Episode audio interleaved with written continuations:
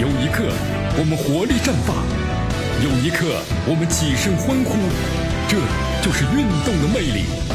大话体育让您身临赛场，聆听运动带来的精彩。大话体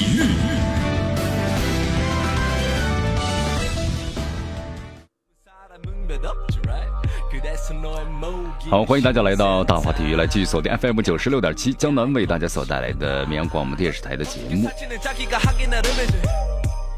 好，昨天咱们中超联赛的继续进行啊，这个昨天这个比赛的结果呢，真是有点很有意思，真的很有意思。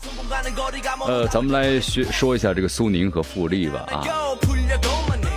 好，苏宁的话我们说了，这个中超的话呢不能再输了啊。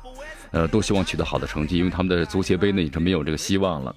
呃，昨天其实这个苏宁踢的还是不错，但是梦幻开局啊，但是很遗憾的没有守得住啊啊！昨天晚上中超联赛的第二十一轮的比赛，江苏苏宁呢是做客越秀山体育场对阵广州富力。开场不到三分钟的时候呢，这个阿尔玛就为苏宁取得了梦幻般的开局，但是之后的话呢，富力竟然连续打进四个球，我的天哪！一下子呢就把这个苏宁的所有的梦幻给击碎了。虽然这个阿尔玛呢，中场之前呢再次为苏宁扳回了一球，但是依然呢二比四输给了对手啊！哎呦，这这这这是富力啊，这广州的越秀山啊，真的是成为他们的风水宝地了。哎呀，真的觉得这个苏宁的话呢，怎么每次都是梦幻开局啊？每次这最近三场比赛啊，都是先进球，但最后呢老是守不住。这前锋状态呢回归了，但是好像后防线呢却总是有很大很大的问题啊。对不对？上周中的时候呢，苏宁做客上海的金山体育场，在足协杯八强赛中啊，对阵上海的申鑫。开场不到一分钟，对吧？吉祥的闪电破门，一下子看到这支球队，哇，又晋级了。但之后呢，中甲球队上海申鑫连进两个球，反超比分了，结果把苏宁呢淘汰了比赛，是不是？本场比赛不到三分钟，阿尔玛就接高天意的球，然后怎么样呢？都射远角得手了，梦幻开局啊！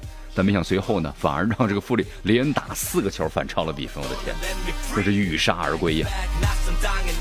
呃，江南不过觉得啊，昨天的比赛啊，唯一让人感到欣慰的是，苏宁在进了球之后呢，顶了将近半场，上半场将近结束时啊，才让对方攻入一个球。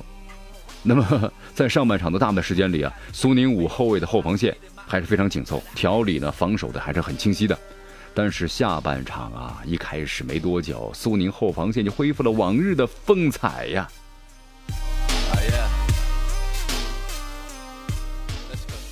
所以说，你看这个前锋的状态挺好，但是后防却逐渐逐渐的变成纸糊的了 啊！最近几场比赛呀，伤愈复出的里昂呢，状态不怎么样。富力的第一个进球正是由于里昂盯人不紧导致丢球了。那么张小兵在边后位置上的表现呢，也是乏善可陈。吉祥呢重回首发名单，但显然找不到状态。所以说，对于这个苏宁后防线的改造啊，卡佩罗难言成功啊。卡佩罗后来在接受记者采访时呢，特别谈到说，这场比赛的话，周云都以中后卫的身份的出现，杨博宇呢因为伤病出缺席了比赛，除了他以外，我真的没有任何人可用了。情况呢就是这样，哎呀，巧媳妇难做无米之炊呀，对不对？没办法，没办法。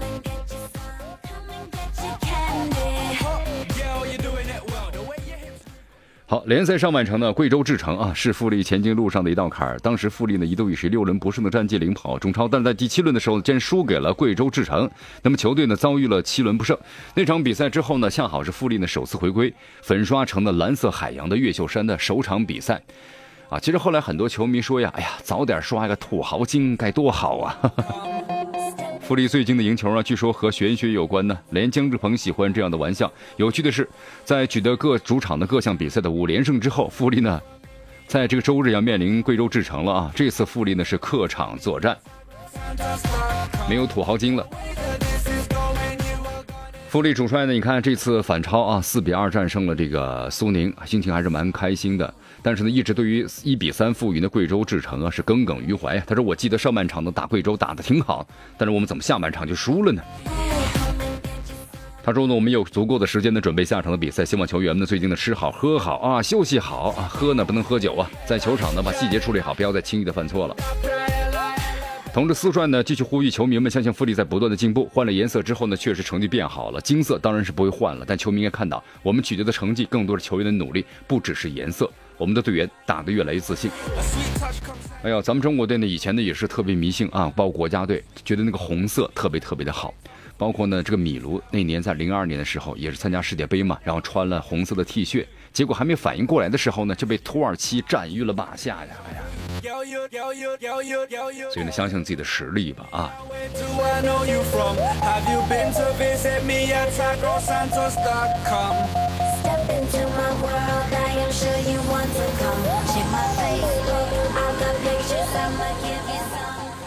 好，在昨天的比赛之中呢，另外一场比赛啊，绿地申花和这个贵州智诚，哎，竟然没有想到的是，因为这个贵州智诚的前主任教练呢，曼萨诺就是绿地申花的主教练，还有这前任主教练呢，又看到了救兵啊，那么最终结果呢，零比三，哇，绿地申花毫无悬念战胜了贵州智诚吗？不是，绿地申花毫无悬念零比三竟然败落给了贵州智诚。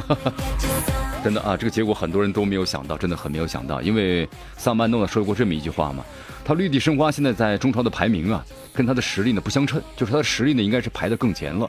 但是没有想到昨天的比赛呢，竟然是零比三呢完败了。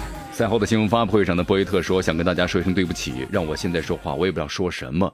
作为教练呢，我为比赛呢负责，我不会呢躲着藏着和掖着啊。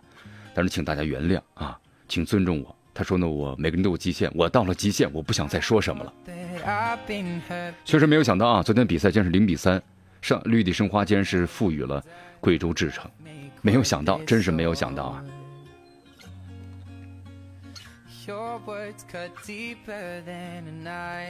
在昨天比赛结束之后呢，还出现了这么一件事儿啊，呃，申花大将曹云定。比赛完之后呢，没有和这个裁判员呢握手就走了，垂头真的垂头丧气。那么在此之前的话呢，恒大队长郑智因为赛后呢也是没有和裁判握手，结果怎么样呢？被足协呢处罚了停赛四场，外加四万元。哎呦，这一握的话呢，费用高昂啊！本场比赛啊，曹云定的那是申花呢表现最为呢出色的球员，在进攻当中啊屡屡看到他的身影，那么从而呢。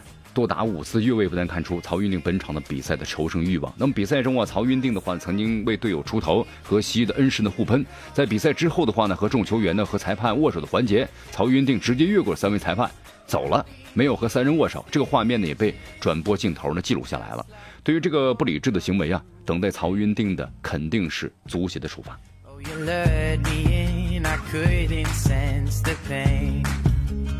在比赛结束之后的话呢，其实还有这么一条消息啊，呃，绿地申花呀和票务方面协商了，当天晚上的主场的对阵贵州智诚这个恒丰智诚的比赛啊，全部的门票收入呢捐给了九寨沟地震灾区啊，为灾区重建工作贡献的绵薄之力。当然，这个申花主帅的波伊特他也特别谈到了比赛输了啊，我也不想说什么了，作为主教练，我承担的全部的责任。呃，场上呢不应该让我负责的，我绝对不会负责。我不想再继续说下去了，这对会，这对我会非常的不利。希望大家原谅我。看来博约特的话对整个的场面的控制已经不行了啊，所以有这么一番话。如果主教练他会说球员表现不好，和他不能够控制整场的比赛，那是两个概念的问题。但是现在通过博约特话语，我们感觉他对申花已经是失望透顶，而且无法控制了。